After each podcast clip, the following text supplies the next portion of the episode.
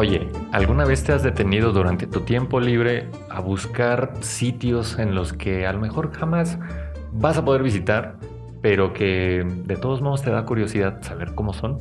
Estoy hablando de lugares como el Área 51, como Chernobyl, eh, bases nucleares o Cabo Cañaveral, por ejemplo. Bueno, en realidad no está tan restringido. Pudieras visitarlo si fueras astronauta.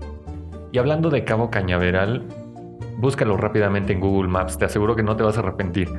Es, una, es un fino hilo de tierra que separa a Merritt Island del Océano Atlántico. Se extiende más o menos por 50 kilómetros, pero más allá de la posición en la que está, porque está de hecho cerca de la, de la, de la Florida, eh, más allá de eso, la relevancia que tiene Cabo Cañaveral para, vaya, para todo el mundo, por lo que es conocido, es la base de operaciones espaciales de Estados Unidos desde 1950. Y es que en la década de 1940 hubo un avance tremendo de los cohetes espaciales que de hecho empezaban a representar un potencial peligro para la población, porque la base anterior que era el desierto de Nuevo México ya quedaba un poco chico. Es decir, los cohetes ahora eran más potentes, llegaban más lejos y podía ser que durante el aterrizaje o durante el lanzamiento, si es que hubiera algún accidente, las partes de los cohetes antes no se reciclaban. Entonces, podía ser que estas piezas cayeran en lugares habitados. Entonces, era, era un potencial peligro para la población. Cabo Cañaveral cumple dos especificaciones muy particulares. La primera es su proximidad al mar. Esa parte ya está solucionada, entonces si llega a caer un componente de un cohete, vaya, no hay mayor problema con que caiga al mar. Pero la segunda es un poco más técnica y es que al estar más cerca del Ecuador, Cabo Cañaveral facilita lanzar los cohetes y ponerlos en órbita. Es algo parecido como a cuando un lanzador olímpico de martillo gira sobre su propio eje, extiende los brazos para maximizar su esfuerzo, la velocidad y, y lanzar el martillo lo más lejos posible. Los científicos utilizan el ecuador para poder maximizar ese esfuerzo, esa energía que necesitan los cohetes para poderlos poner en órbita. Cabo Cañaveral cumple estas dos especificaciones y es por eso que la hacen tan idónea para poder lanzar cohetes y ponerlos en órbita. Por si no me conocen, soy Germán Gómez, maestro en diagnóstico y genética molecular por la Universidad de Nottingham en Reino Unido. El día de hoy vengo a hablarte de la biología molecular, una ciencia que aunque pareciera muy ajena a ti, en realidad no lo es. De hecho, está contada con miles y miles de historias que poco a poco se van haciendo más familiares. Y esta es una de ellas. Bueno, ¿y por qué te estoy platicando todo esto? Déjame llevarte un poquito más para atrás para recapitular un poco. A medida que la Guerra Fría entre Estados Unidos y la Unión Soviética se agudizaba, el conflicto escalaba, también la, carrera por el espacio, la carrera espacial se aceleraba. Esto era particularmente bueno porque supuso un cambio de paradigma para la humanidad. Misiones como Explorer, Apollo, Pioneer, Mariner, Voyager, Sputnik, Luna, Vostok, Venera, Voskhod. Con cada misión exitosa, la humanidad lograba extender un poquito más sus brazos lejos de la Tierra y casi, casi un poco más lejos del sistema solar. Dentro de esta lista, de las que te voy a platicar son las Voyager 1 y las Voyager 2, que fueron lanzadas en 1977 con el fin de explorar los bordes del sistema solar y aprovechar esa posición para poder estudiar también a los, a los planetas que estaban más alejados de la Tierra. 23 años después, cuando la Voyager 1 estaba sobrepasando Saturno y estaba más o menos a 6 mil millones de kilómetros de la Tierra, el astrofísico Carl Sagan, quien en ese entonces estaba formaba parte del equipo de la NASA a cargo de esa misión en específico, les pidió al resto de su equipo que giraran la cámara de la Voyager 1 con el fin de captar por última vez una foto de la Tierra. Y es que esta foto en realidad es una composición de 60 imágenes en la cual puedes tú observar que está de hecho llena de, ruido negro y está segmentada por tres rayos del sol, un punto azul pálido justo en medio. Ese punto azul pálido es la Tierra. Esta imagen, te puedo decir, que simbró la perspectiva, la, el paradigma de la humanidad en el cosmos. Y es que, mira, imagínalo nada más por un momento lo que representa una imagen de este tipo. Tú estás acostumbradísima a, por ejemplo, eh, ver una imagen de la Tierra en Google y sabes que es casi una esfera. No es una esfera, pero imagínate que es una esfera. Es súper fácil que puedas ver una imagen de la Tierra hoy en día.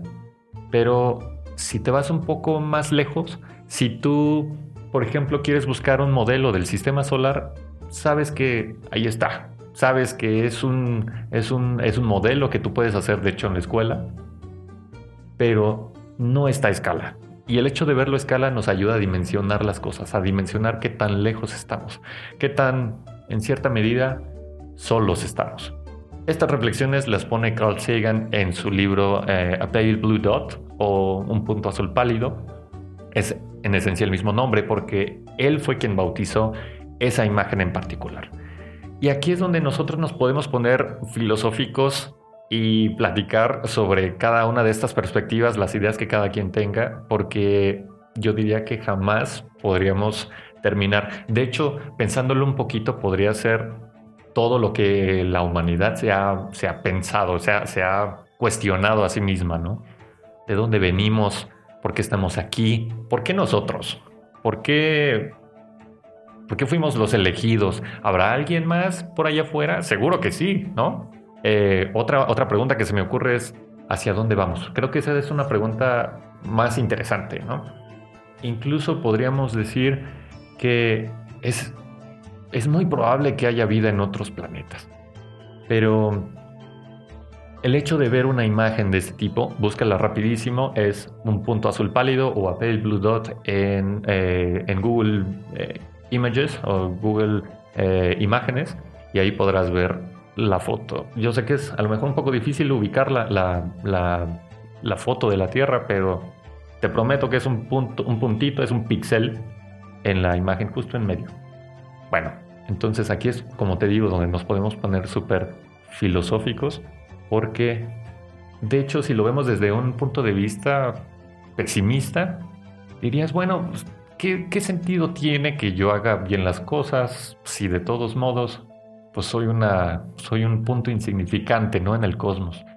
E, e, este tipo de, de cuestiones en realidad son más trascendentales porque estas, e, esta imagen vaya, nos, nos está diciendo de una forma muy indirecta dónde están nuestros miedos, dónde están nuestras creencias, dónde están nuestras motivaciones, dónde está tu crush, dónde está el amor de tu vida, dónde están todas tus aspiraciones, todos los, los reyes que alguna vez vivieron, todas las ambiciones, la gente mala, todo, todas esas cosas están allí. Entonces, el hecho de que tú veas esa imagen y te preguntes qué papel tienes dentro de ese píxel, ese, ese pequeño puntito en esa foto. Pero vaya, el punto es, ¿por qué nosotros somos... Eh, ¿Por qué somos buenos? ¿Vale la pena, de hecho, ser buenos? No tiene significado alguno para el resto del cosmos, ¿no? O sea, dentro de todos los píxeles que tú ves allí, y todavía hay más que no logramos ver.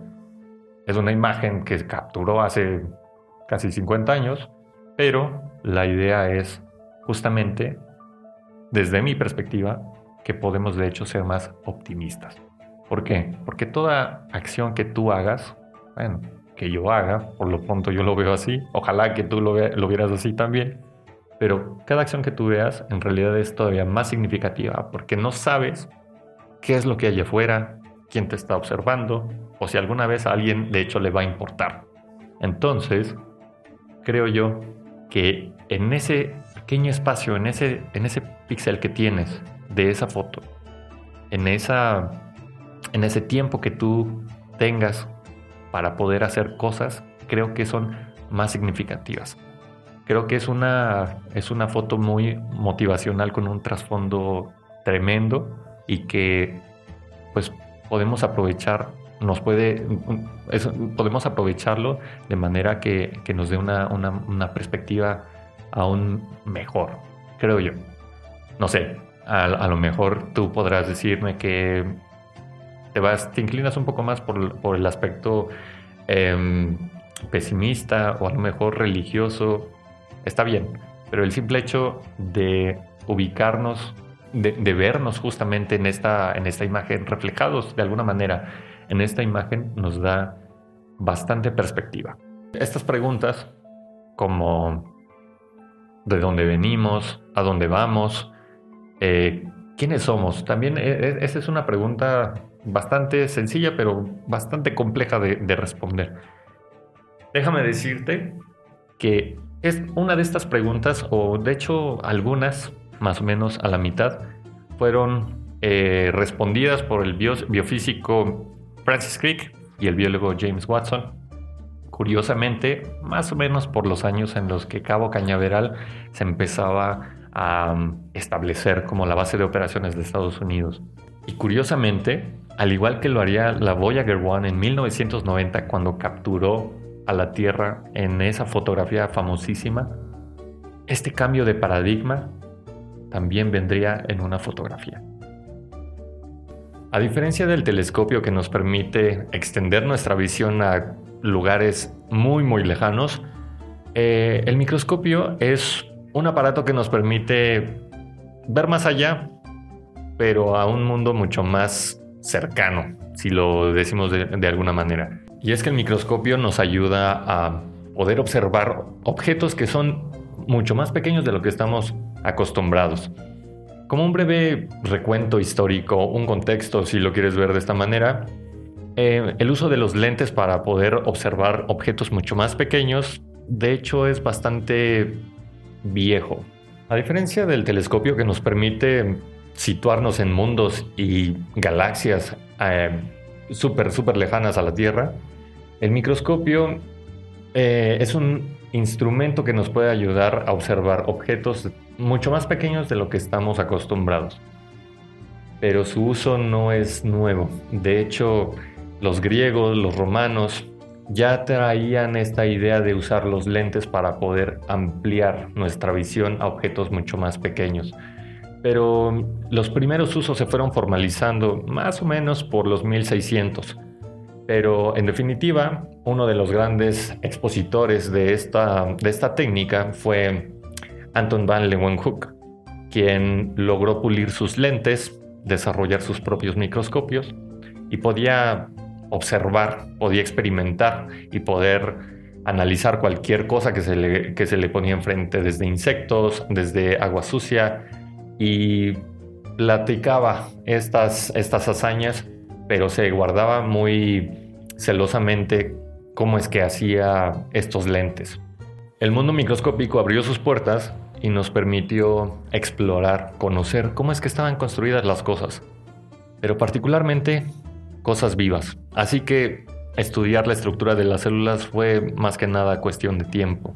Sus organelos eran intrigantes.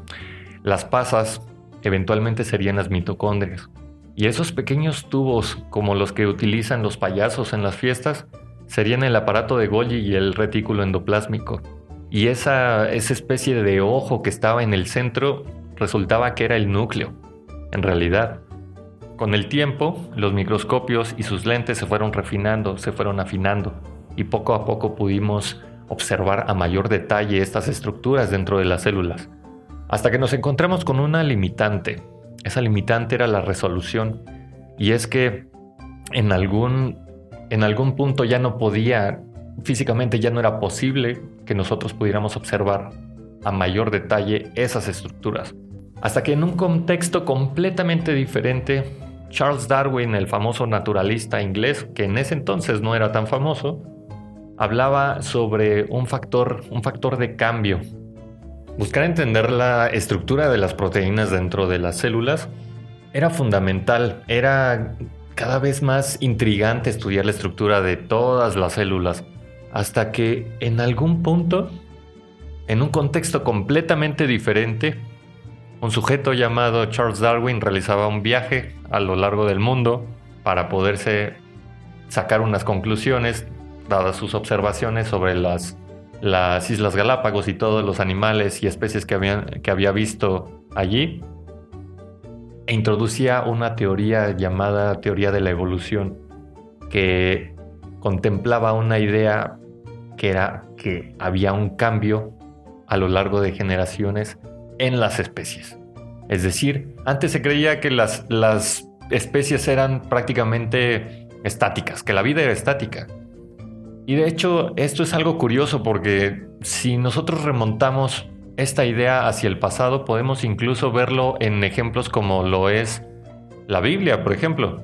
Porque de hecho, si analizamos cómo es que está narrada la creación, nos dice que los animales prácticamente pues se originaron de esa manera, ¿no? De la, de la, manera en la que nosotros los conocemos. No habla nada del factor de cambio que, Charles Darwin estaba introduciendo. Y me parece esta, este tema, esta, esta idea tan revolucionaria, porque significa que tenemos que pensar que las especies han estado cambiando a lo largo de las generaciones y también entonces nosotros. Y aquí es donde también pienso, que hay una malinterpretación en cuanto a la teoría de la evolución que, vaya, quizá todos los colegas evolucionistas que saben muchísimo más que yo y que están más adentrados en el tema, hacen muchos corajes o a lo mejor están en desacuerdo con cómo se utilizan ahora los conceptos, em, pues meramente de, de evolución en la vida cotidiana, en el léxico cotidiano, porque este factor de cambio es acumulativo, no es, por ejemplo, como dicen que, que nosotros evolucionamos con cada cosa que nos pasa. Mm, yo no lo utilizaría de esa manera, probablemente ellos tampoco, pero más bien nosotros lo que tenemos que entender es que este factor de cambio, esta evolución, está mediada en millones de años, no está mediada en el corto plazo, sino en el muy, muy largo plazo. Entonces, cuando Darwin nos empieza a hablar de cambio, empieza a romper todo este paradigma acerca de la vida que es completamente estática, ¿no? Entonces, es algo parecido a como un boceto que siempre se le puede añadir más detalles o a la aerodinámica, por ejemplo, de un auto de Fórmula 1 con, con la cual tienes o la cual tienes que ajustar con cada carrera. Bueno, entonces la vida va cambiando. Y ¿dónde estará ese cambio? Eh, esa era la, gran pregunta. Entonces, imagínate si tú estás estudiando las células, estás intentando descifrar cómo es que está construida en su nivel más interno y empiezas a tener este problema de la resolución porque tus lentes ya no dan lo, ya no dan para más y en eso alguien llega completamente ajeno a tu trabajo y te explica que hay un cambio no, en las células, pero sí en, los, en, las especies. Seguramente ese cambio se detona o se origina en las células. Entonces, esto te origina a ti una o te causa una intriga por saber dónde está ese cambio. Pero es hasta que casi por la fecha en la que Charles Darwin también nos introducía este, esta teoría de la evolución, que un monje austriaco llamado Gregor Mendel hace unos experimentos con sus chícharos y resulta que nos explica cómo es que se da este factor de cambio, sin saberlo, y también intenta comunicárselo a Charles Darwin, pero Charles Darwin no le hace mucho caso. Entonces, ese factor de cambio se le revela en sus experimentos con chícharos, que eran fácilmente más de 8.000 chícharos, y se le revelan las leyes de la herencia. Ese es el factor de cambio. ¿Por qué? Porque, por ejemplo, tú no eres exactamente idéntico a tu mamá o a tu papá o, por ejemplo, a tus abuelos. Vas cambiando a lo largo de las generaciones. Pero este factor de cambio, como, en el, como te repito, en el, en el caso de Charles Darwin, que es a lo largo de millones de años, ¿qué tanto podríamos cambiar nosotros como especie? A diferencia de, por ejemplo, que fueran tres generaciones. Es, una, es una pregunta interesante. Pero este factor de cambio, Gregor Mendel lo llama alelo. Este es un alelo, esta es una característica física, ¿sí? Que se va a reflejar de alguna manera en la siguiente generación. Y eso sigue un patrón. Entonces, si sigue un patrón, ¿cómo es que nosotros podemos verlo? ¿Dónde está? Posiblemente está en la estructura de las células, ¿no? Entonces, es por eso que se vuelve fundamental estudiar a las células a su nivel más estructural, en su nivel más a más, a más detalle. Era por eso tan importante. Pero después resulta que andar explorando todos estos organelos nos, nos causa un, conflicto, porque como ya te mencioné, esta, este problema que teníamos era el de la resolución. Entonces, encontrar este factor tenía esta limitante tremenda. Fue hasta que en algún punto nosotros encontramos que hay una sustancia más, que ya se había descubierto que era una sustancia blanca, viscosa, que estaba en el núcleo y que alguien ya había descrito antes que se llamaba Friedrich Mischer. Friedrich Mischer era un personaje importante, quizá no tanto para toda la, historia de la biología, pero que cobró una relevancia tremenda por su hallazgo. Este Friedrich Mischer descubre la nucleína, pero más adelante se descubre que de hecho esa nucleína, esa sustancia blanca y viscosa que, sacaba desde, sus experimentos con gasas y, con eh, hueva de salmón, de allí esta, esta sustancia blanca resulta que quienes siguieron estudiando esta, esta, esta sustancia descubrieron que además de que estaba en el núcleo, contenía fosfato y que aparte era ácida. Entonces, si componemos esas tres características en un solo término, tenemos que es ácido desoxirribonucleico o bien ADN. La estructura del ADN generaba muchísima curiosidad por escurridiza, más que nada por la limitante que teníamos por las técnicas de microscopía óptica. Pero fue hasta que adoptaron una técnica de la química para poder inferir su estructura. Por ejemplo, esta técnica llamada cristalografía de rayos X es muy parecida a cómo se toma ahora una radiografía. En lugar de incidir luz, se le incide rayos X a un cristal para poder estudiar su sombra. En esencia es prácticamente eso. En la práctica es muchísimo más complicado porque la idea es que tengas un cristal lo bastante puro para que puedas inferir de forma correcta cuál es la estructura de esa molécula que acabas de congelar en, una, en un cristal. Esta técnica es bastante complicada, pero afortunadamente no para Rosalind Franklin, quien estudiaba y practicaba esta técnica hasta pulirla, justo como Anton van Leeuwenhoek con sus lentes, pero Rosalind Franklin con la cristalografía. Y fue ella quien tomó la famosísima fotografía 51 del ADN en la cual se veía una sombra. Si la buscas justo ahora en Google, puedes observar que es una especie de X que está segmentada eh, por cada uno de sus brazos. Y eso, por lo menos para ella, era una pista de cómo es que estaba construida la molécula de ADN. Pero fue, no fue ella quien, quien descifró la estructura. De hecho, fue Francis Crick y James Watson quienes con ayuda de su trabajo, de hecho sin su permiso, tomaron su fotografía y con ella pudieron construir su propio modelo del ADN que resultó correcto, pero que además les ayudó para poder proponer cómo es que se transmitía ese factor de cambio que era el ADN, cómo es que transmitía esa información genética a lo largo de las generaciones. Y eso fue una revolución y eso cambió el paradigma de cómo entendemos la vida actualmente.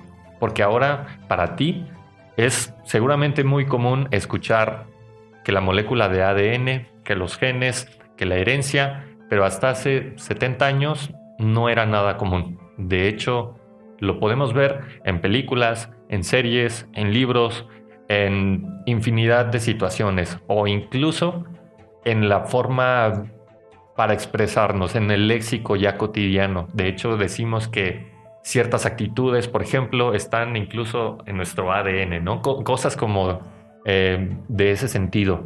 Pero vaya, si nos remitimos a nada más lo científico, podemos decir que esa estructura que de hecho se asemeja a una escalera de caracol que gira a la derecha, se fotocopia de alguna, de alguna manera para poder transmitir esta información genética. Pero hablar concretamente del trabajo de Rosalind Franklin y de cómo James Watson y Francis Crick pudieron determinar esta estructura y se basaron en su trabajo, merece su propio capítulo porque esta historia está ensombrecida con una falta de ética y honestidad intelectual tremenda. Desde entonces, el ADN ha sido objeto de estudio de un montón de disciplinas como biología, física, química, medicina, ecología, etc. Cada una de ellas aporta ideas, aporta conceptos para poder entender cómo y por qué es que esta molécula es la que moldea o ha moldeado la vida en la Tierra. Y es que no es una exageración hablar del origen de la vida a partir del ADN. De hecho, hay muchas, muchas teorías del origen de la vida, pero si nos remitimos a la evidencia, es cada vez más evidente que, de hecho, el ADN es el segundo, la segunda, es el segundo borrador de una molécula previa, que de hecho ahora está algo invertido. Para no hacerte bolas, simplemente el ADN es la versión compleja de una molécula más sencilla llamada ARN. Y esa, esa molécula de ARN, tú la conoces ahora porque, porque esa molécula es la base de las vacunas para COVID-19. Bueno, algunas de ellas. Irónicamente, el ADN nos ha revelado más información de quiénes somos nosotros, de por qué estamos aquí que en más de 200.000 años que llevamos de historia. Cabo Cañaveral no es solamente hoy en día la base de las operaciones espaciales de Estados Unidos, sino un recordatorio de lo capaces y de lo lejos que podemos llegar para poder estudiar nuestro origen, de poder entender en dónde vivimos y hacia dónde nos dirigimos. De hecho, la respuesta está mucho más cerca de lo que pensamos. En agosto del 2012, la Voyager 1 entró a espacio interestelar, es decir, salió del sistema solar. Los científicos creen que en unos 40.000 años, la Voyager 1 va a estar más cerca de una estrella, de una enana roja llamada Gliese 445, y va a empatar con otra estrella llamada Ross 248, como las estrellas más cercanas a nuestro sistema solar a 1.7 años luz. Tristemente, este fenómeno jamás lo va a poder ver la Voyager 1 porque va a dejar de ser operativa a partir de 2025.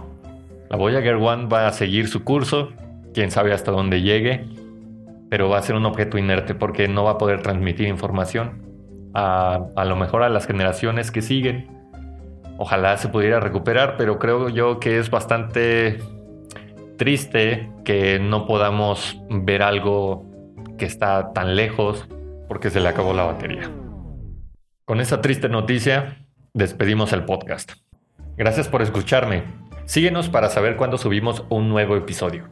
Mi nombre es Germán Gómez y estaré aquí contándote historias de nuestra protagonista principal, que es la biología molecular, aunque no lo parezca.